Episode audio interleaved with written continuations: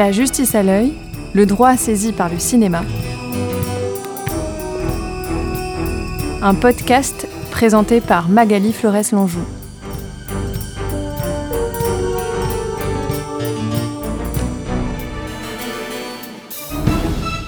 Bonjour à toutes et à tous. La justice à l'œil, le droit saisi par le cinéma, est à La Rochelle, en terrasse, face au vieux port, devant la coursive, à l'occasion de la projection hier soir en avant-première du film de Justine Trier, Anatomie d'une chute. Et nous sommes avec notre deuxième invité, Laurent Vidal, professeur d'histoire contemporaine à l'Université de La Rochelle. Bonjour Laurent. Bonjour. Alors, vous avez été, lors de cette soirée, un des millième euh, spectateur présent, j'allais dire presque entassé dans cette grande salle de la coursive pour découvrir cette palme d'or. Oui, euh, spectateur alors curieux, Curieux parce que j'en avais entendu parler avec euh, de manière euh, élogieuse évidemment de ce, film. Et curieux aussi parce que là, c'est, je mets ma casquette d'historien. Euh, il s'agissait de la reconstitution d'une enquête et d'un procès et les historiens, en tout cas, font leur miel des enquêtes. Euh, et il y a toujours une, euh, je dirais, un débat euh, qui n'est pas terminé, et je pense qu'il ne terminera jamais, et tant mieux, entre historiens et enquêteurs. Alors enquêteurs au sens judiciaire du terme. Mmh. nous travaillons tous les deux sur des enquêtes. Nous menons ensemble souvent, parfois même, des, enquêtes. De temps en temps, il y a des historiens qui sont appelés comme témoins dans des, dans des procès. C'était le cas pour, euh, euh, par exemple, récemment pour euh, Xintia, ça a été le cas pour le procès Papon, etc.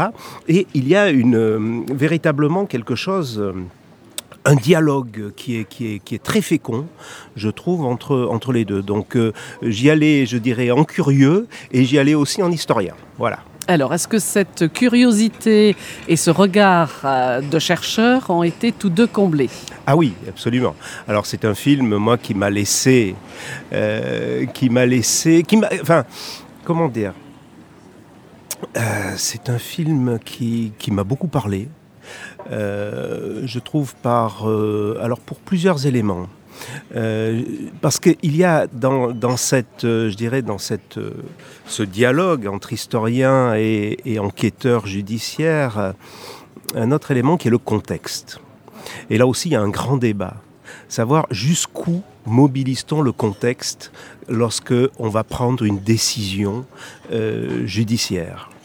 et, on voit bien que dans, dans, ce film, il y a à la fois les enquêtes avec la recherche de preuves, euh, et de preuves matérielles, les fameuses projections, euh, les, les, preuves qui sont données également par euh, le, médecin légiste, etc. Les preuves factuelles, ça c'est.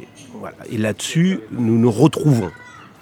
Il y a aussi je dirais, après, les preuves qui viennent dans un deuxième temps et qui relèvent d'un deuxième type d'arguments qui sont les preuves orales, des témoignages, des, de gens qui étaient présents, euh, qui ont vu, qui ont entendu, euh, etc.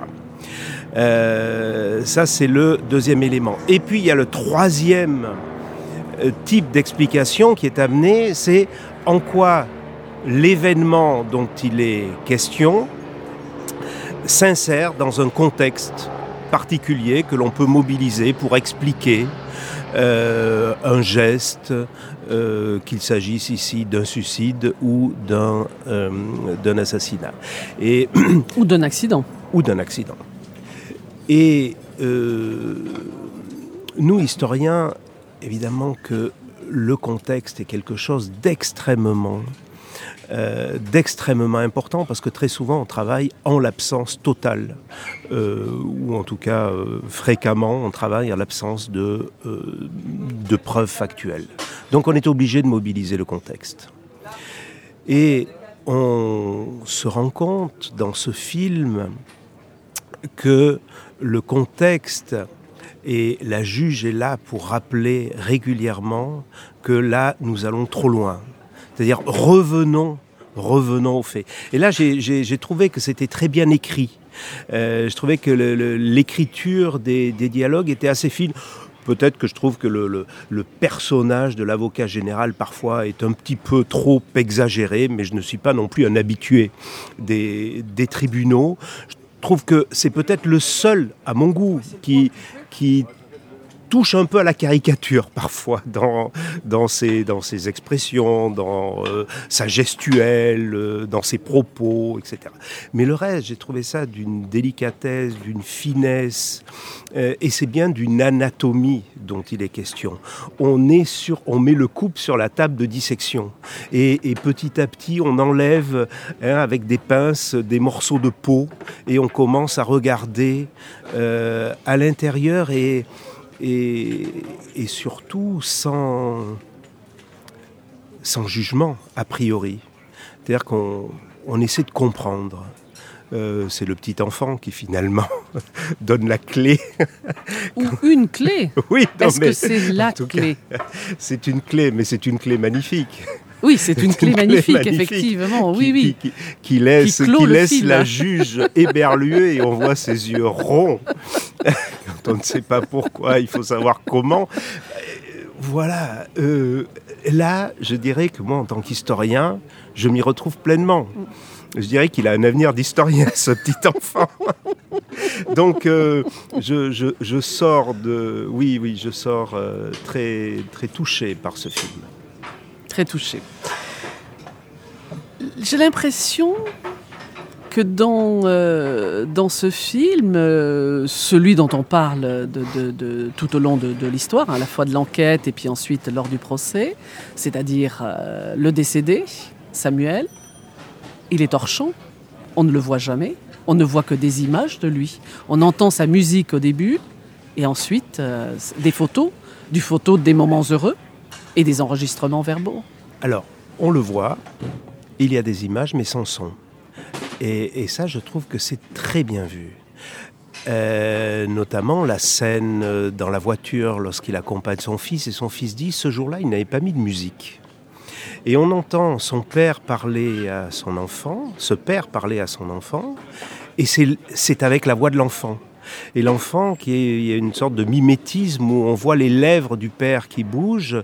Donc le père, il est là, mais en fait, il est, il est cette, euh, cette présence, elle est constante. Elle est constante par cette musique, cette musique qui, crée une tension qui est, insupportable, qui, donne envie de, taper la tête contre les murs, tellement. Euh, et, je comprends que il. Euh, alors oh, évidemment, c'est une tranche de vie. C'est ça qui est, euh, le plus complexe et, elle le dit finalement, son épouse, vous ne pouvez pas comprendre, ce n'est qu'un bout.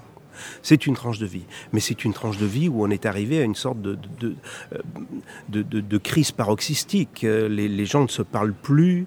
Euh, il n'y a plus et, c'est peut-être pour ça d'ailleurs qu'il est là, muet. C'est-à-dire qu'il n'y a plus de, de paroles.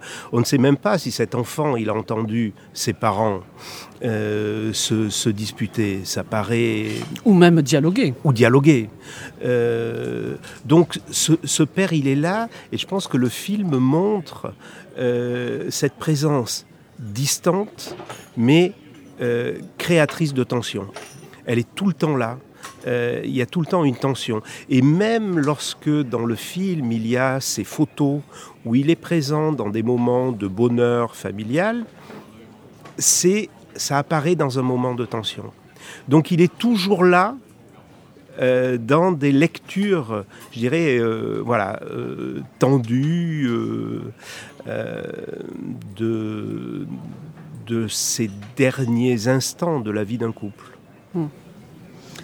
Anatomie d'un couple, anatomie euh, d'une chute. Qu'est-ce que vous pensez de, l'utilisation des flashbacks? Puisque la, cinéaste dit au début, on ne voulait, avec son co-scénariste Arthur Hariri, on ne voulait pas de flashbacks parce que c'est le, principe d'un film de procès. Et puis finalement, on y a eu recours. Bah, euh, c'est le principe de l'enquête.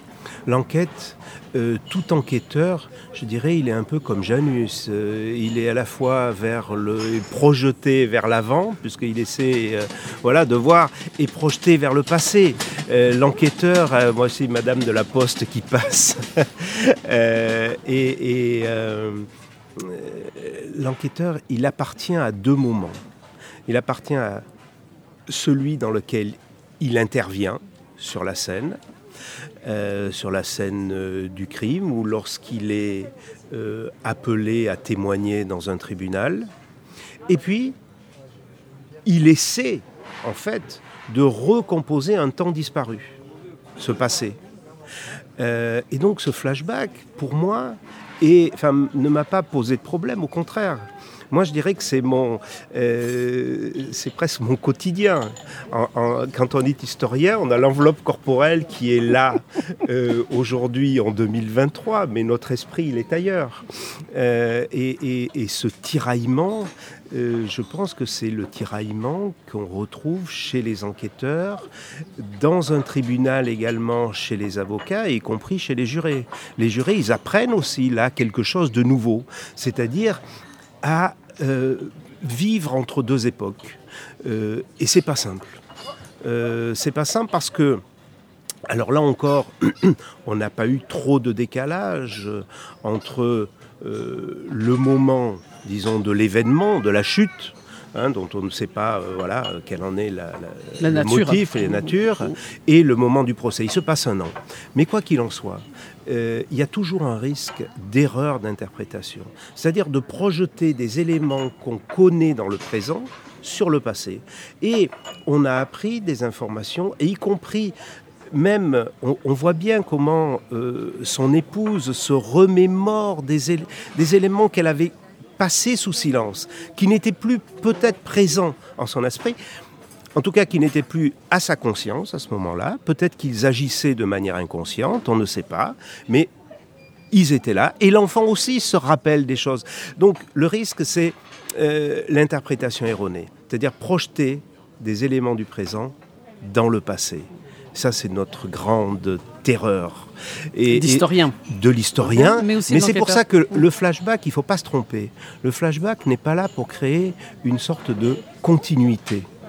Il est au contraire là pour créer une rupture. Et la rupture, pour moi, c'est aussi, c'est une rupture de temps, mais c'est une rupture d'interprétation. Euh, et, c'est ça qui est important. Il faut essayer de se projeter dans la psychologie des personnages de l'époque, du moment, mais pas que du moment, du contexte aussi plus général. Et c'est là où justement nous, les historiens, on, ose euh, ce que dans les tribunaux, euh, on regarde avec plus de circonspection, mais on ose mobiliser un contexte beaucoup plus vaste. Le contexte de, par exemple, de la classe sociale, etc. Euh, etc. Hum, hum. Et si on revient sur deux moments du film, le moment de la reconstitution tout d'abord dans le, chalet, et ensuite les deux interprétations qui nous sont livrées sur les trois gouttes de sang sur euh, les trois traces de sang. Donc le premier sur la reconstitution. Comment vous avez ressenti cette reconstitution au sein du chalet? Puisque l'enfant indique qu'il euh, il a quitté le domicile euh, pour aller se promener avec son chien et quand il revient, bah, son père était à terre. Alors, pour les spectateurs, c'est le moment où on découvre que l'enfant est aveugle. Hmm. Parce qu'on ne l'a pas deviné. Auparavant, rien ne nous indique. Alors si, il y a des signes, après on, se rend compte qu'il y avait des signes, mais nous, nous n'avions pas vu. Euh, c'est-à-dire qu'on n'a pas induit que ces signes-là signifiaient que cet enfant était aveugle. On ne le voit jamais à, tâtons, on ne le voit pas euh, suivre des lignes spécifiques qui auraient été euh, indiquées au sol, etc. Donc ça, c'est déjà un élément important. C'est-à-dire que soudain, le spectateur se rend compte d'un élément nouveau qu'il qui, n'avait pas en tête. Alors peut-être que eux, les enquêteurs, les avaient. Mais quand on est spectateur, dans un film comme cela, on se met aussi un peu dans la peau de l'enquêteur. Alors, moi, je trouve qu'elle est, très, importante. Alors, cette première euh, euh, reconstitution, c'est une reconstitution sur, justement, la possibilité ou non d'un dialogue et quel était le niveau du dialogue entre les parents ça, c'est, je dirais, le rêve de tous historiens. On aimerait reconstituer.